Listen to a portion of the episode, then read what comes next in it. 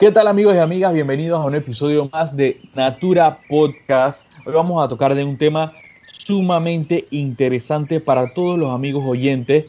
No sin antes comentarle que como estamos con el tema del COVID-19, cada quien está en su oficina, en su lugar de trabajo, para evitar cualquier tipo de contagio y por supuesto si usted escucha algún ruido, bueno, le pedimos disculpas de antemano y no se puede perder también todos los jueves en la exitosa El Minuto Natura de 4 de la tarde a 5 y media. En ese lapso usted nos puede escuchar. Bienvenido a cada uno de ustedes que está en este Natura Podcast. Y esta semana vamos a hablar de una herramienta muy interesante y que es parte de uno de los proyectos del Fondo de Adaptación llevado por Fundación Natura.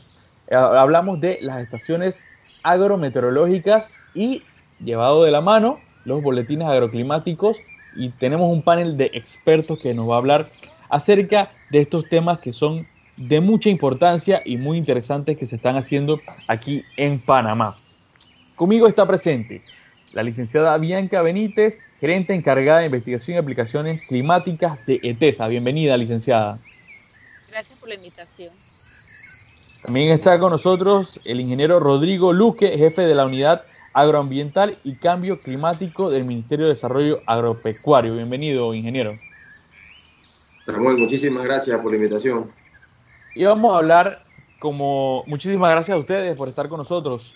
Vamos a hablar de este tema que es de suma importancia y es muy interesante para cada uno de nuestros oyentes, como ya lo había adelantado y ya lo había avanzado. Iniciemos primero con qué es una estación agrometeorológica y para eso la licenciada Bianca nos va a instruir acerca de esta definición. Adelante, licenciada. Las estaciones agrometeorológicas como herramienta de monitoreo y evaluación de las medidas de, de, adaptación al cambio climático, estas estaciones involucran dos ciencias interdisciplinarias. Una ciencia que es la ciencia de la atmósfera y la otra es la ciencia del suelo. Estas estaciones eh, son un instrumento muy valioso para apoyar la planeación de actividades, sobre todo en el área agrícola. Las estaciones agrometeorológicas involucran dos tipos de sensores, sensores meteorológicos y sensores tipo agro.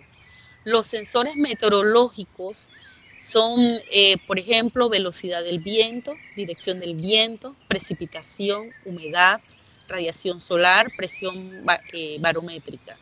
Y los sensores agro son eh, más bien todo lo que involucra los sensores que tienen que ver con el suelo, por ejemplo, temperatura del suelo, humedad del suelo, tanque evaporación, también la radiación fotosintética, que es útil para la disciplina agrícola. Sumamente interesante este, esta herramienta que se utiliza eh, en muchas de las disciplinas que estamos desarrollando eh, en el Fondo de Adaptación, por supuesto, Fundación Natura también la tenemos presente. Pero para eso, eh, licenciada, háblenos un poco acerca del proyecto que tenemos, que es el de proyecto de suministro, instalación y puesto en funcionamiento de estaciones agrometeorológicas e hidrológicas automáticas, satelitales y estación receptoras de datos GOES-R. Un nombre un poco largo, un poco enredado para algunos, pero eh, en resumen, sería como el Sistema Nacional de Data Climática.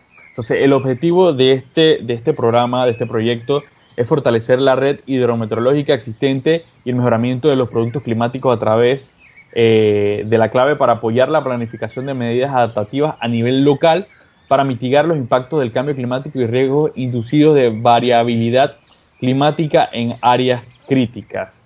De verdad que eh, eh, es un nombre y un título bastante largo para que las personas comprendan un poco más de qué trata, licenciada, para que nos hable acerca de este proyecto del Fondo de Adaptación. Sí, ETESA a través de la Dirección de Hidrometeorología en conjunto con el Ministerio de Desarrollo Agropecuario y el Ministerio de Ambiente, desde aproximadamente el mes de octubre de 2017, se encuentra ejecutando el programa interinstitucional de adaptación al cambio climático a través del manejo integrado de recursos hídricos en Panamá. Gracias al apoyo pues, financiero del Fondo Verde y bajo la administración de Fundación Natura. Este programa de adaptación al cambio climático se divide en varios componentes. Eh, el componente 1 es aumentar la capacidad de adaptación al cambio y la variabilidad climática, sobre todo en los sectores de agricultura, la ganadería y la generación de energía. El componente 2 es establecer instrumentos de manejo del agua resilientes al clima, ya con un enfoque pues eh, más integrado y de base comunitaria.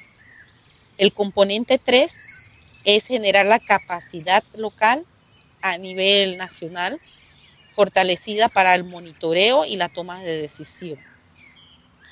Y el componente 4 es crear conciencia y establecer una plataforma de intercambio de información para responder y mitigar a los impactos de los eventos relacionados con el cambio climático.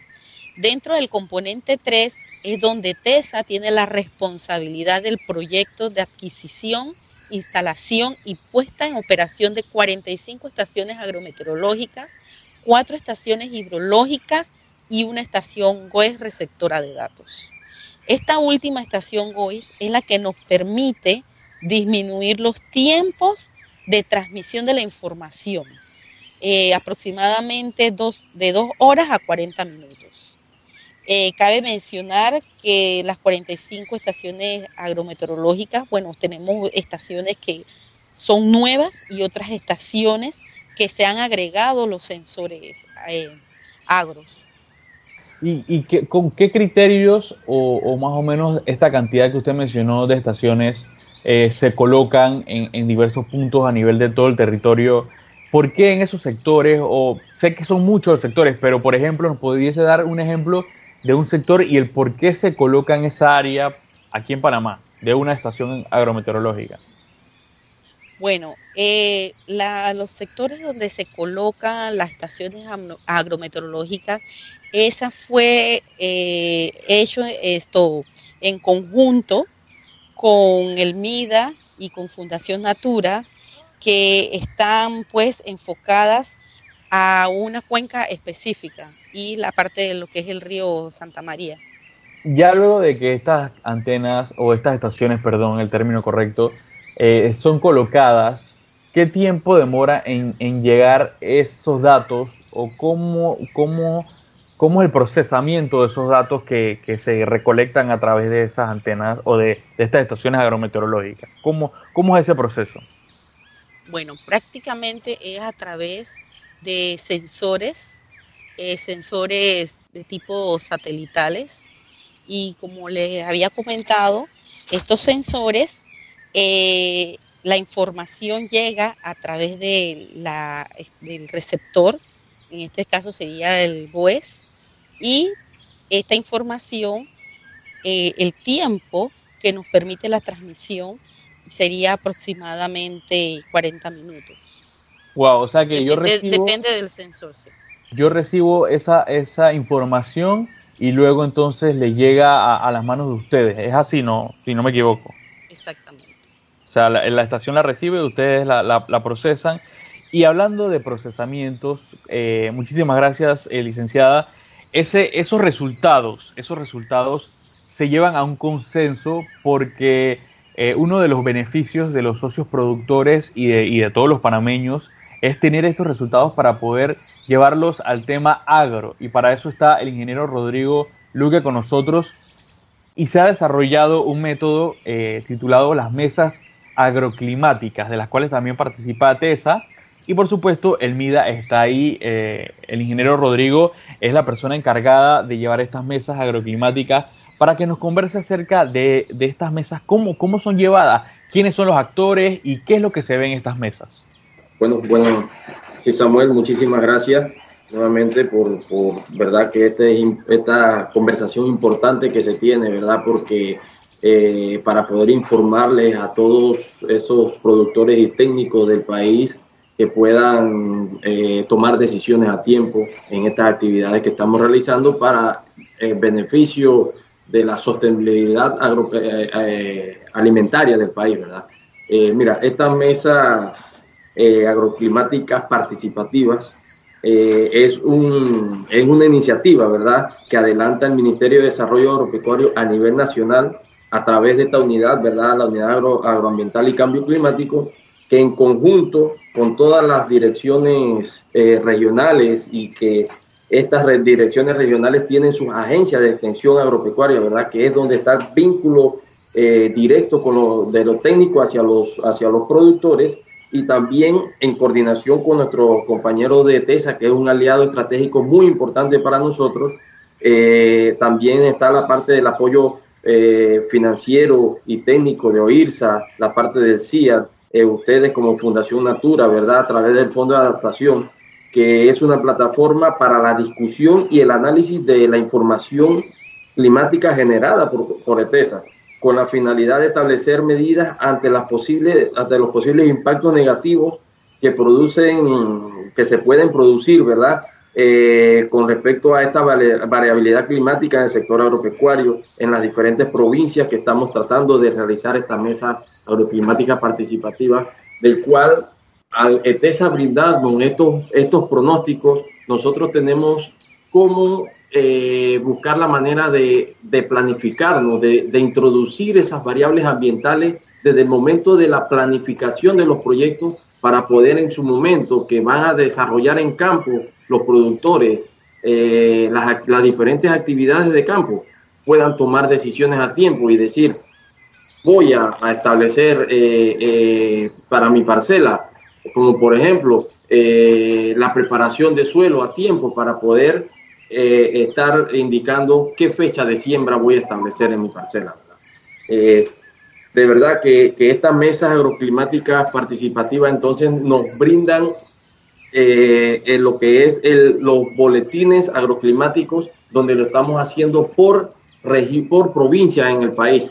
en cada provincia reunimos a las diferentes, los diferentes instituciones del sector agropecuario, que como son el ISA, el IMA, el BDA, el, el, Banco Nacional de Panamá.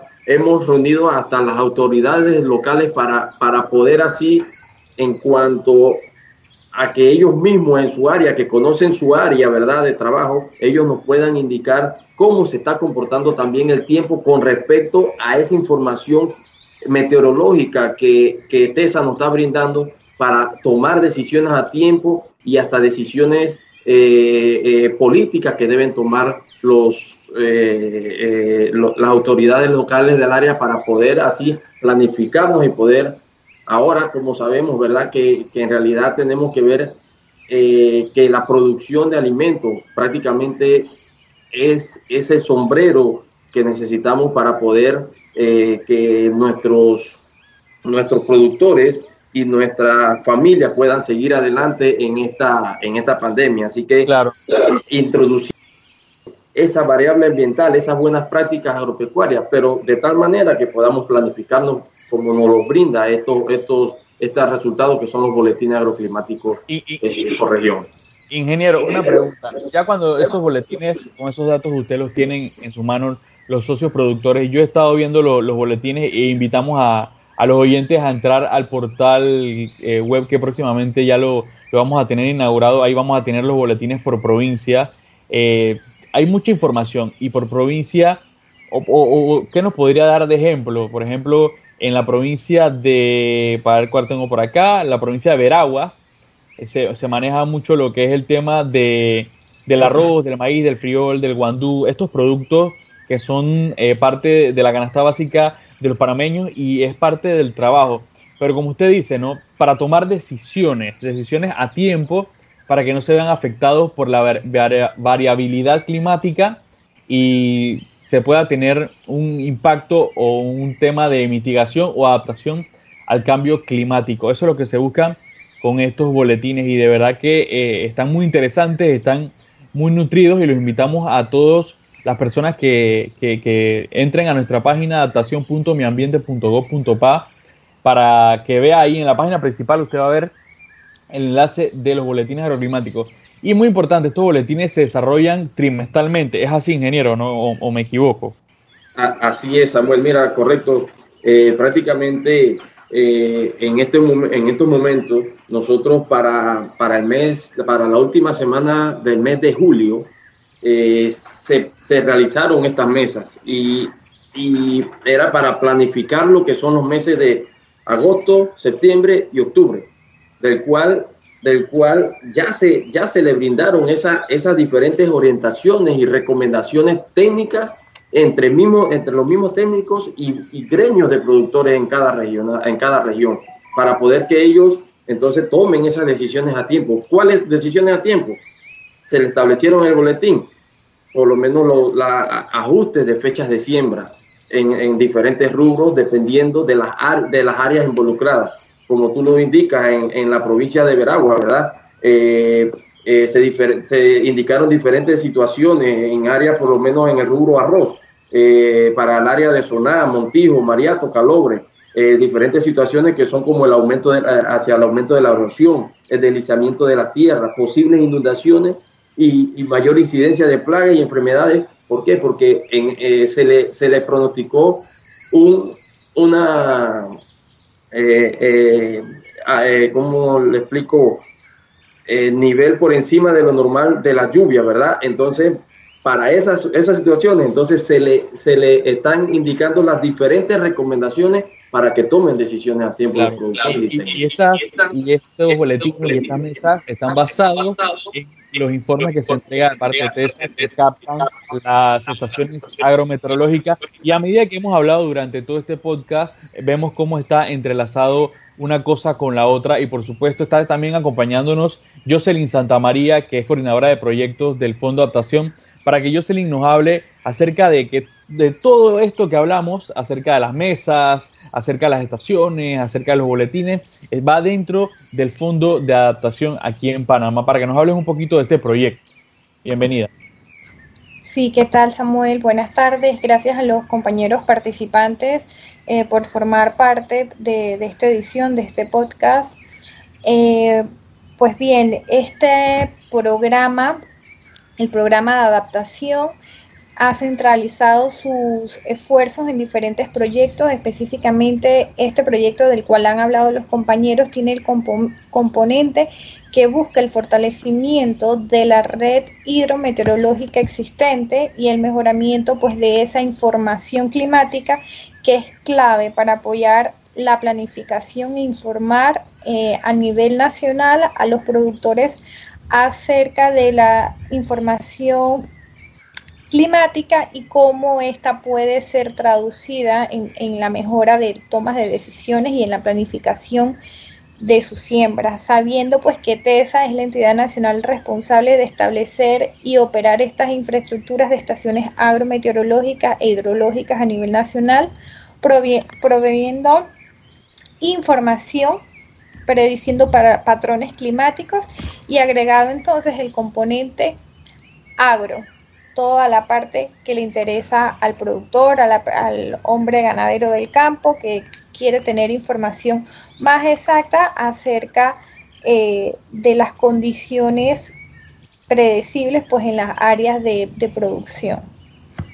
Muy interesante, Jocelyn. Bueno, ya hablamos, hemos hablado bastante junto a la licenciada Bianca Benítez de ETESA, igualmente el ingeniero Rodrigo Luque del MIDA y Jocelyn Santamaría de Fondo de Adaptación Fundación Natura. Muchísimas gracias por su participación. Y si usted quiere escuchar este podcast y otros nuevamente, puede entrar en cualquiera de las plataformas, colocar Natura Podcast. Y ahí tenemos infinidades de podcasts para que usted lo escuche y lo pueda compartir. También los invitamos nuevamente todos los jueves. Estamos en la exitosa desde las 4 de la tarde hasta las 5 y media.